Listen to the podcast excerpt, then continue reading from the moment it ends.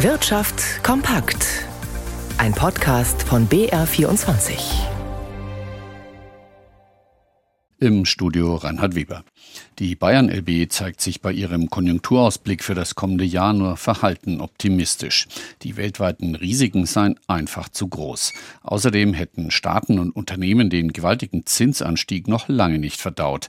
Immerhin könnte der Preisdruck nachlassen. Nur noch wenige Unternehmen wollten ihre Preise weiter erhöhen. Einzelheiten von Margit Ziller. Nach einem schwachen Winterhalbjahr sollte sich die Konjunktur wieder beleben. Damit rechnet Jürgen Michels, der Chefvolkswirt der Bayern LB. Sein Ausblick für 2024 trägt den Titel Wachstum unter Vorbehalt. Denn es sei nicht klar, wie sich der Nahostkonflikt und der Ukraine-Krieg entwickeln und ob sich die USA und China diplomatisch noch weiter voneinander entfernen wenn sich sowas wirklich materialisiert, dass wir dann in ein anderes Szenario reinkommen, wo wir kein Wachstum sehen, sondern wahrscheinlich eine größere Krise. Jürgen Michels betont, dass Deutschland und die EU sowohl die Corona-Pandemie als auch den Energieschock nach dem Angriff Russlands auf die Ukraine vergleichsweise gut bewältigt hätten. Und beide Male Fiskalpolitik und Geldpolitik das Ganze kompensieren konnten bei beiden jetzt eigentlich der Raum nicht mehr da ist. Und dementsprechend, wenn so eine Krise kommt, wird es wahrscheinlich schlimmer und länger dauern, als es vorher der Fall war. Der insolvente Solarautoentwickler Sono Motors hat offenbar doch noch einen Kapitalgeber gefunden.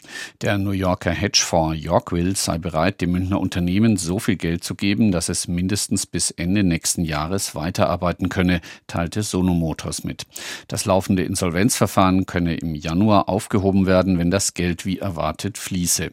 Sono will nun versuchen, die per Ende Oktober gekündigte Belegschaft zurückzuholen.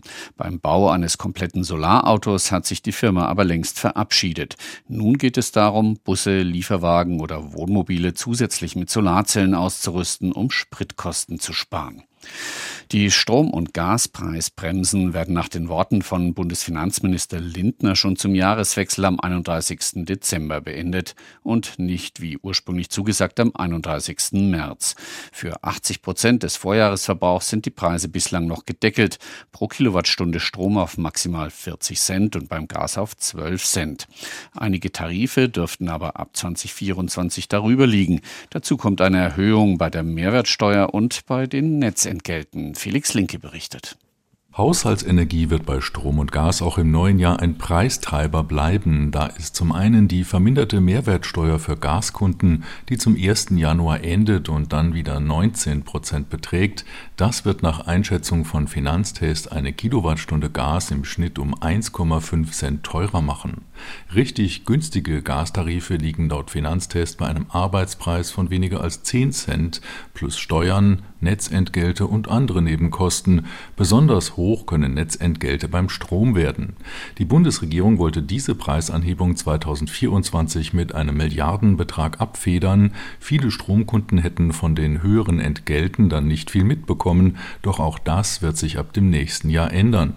Die Tarife der Energieversorger sind zwar längst nicht mehr so teuer wie zum Höhepunkt der Energiekrise nach Beginn des Ukraine-Kriegs, einige von ihnen liegen aber immer noch jenseits der Preisbremse bremsen und viele Kunden sind noch an Restlaufzeiten von Verträgen gebunden, die in den meisten Fällen für zwölf Monate abgeschlossen wurden.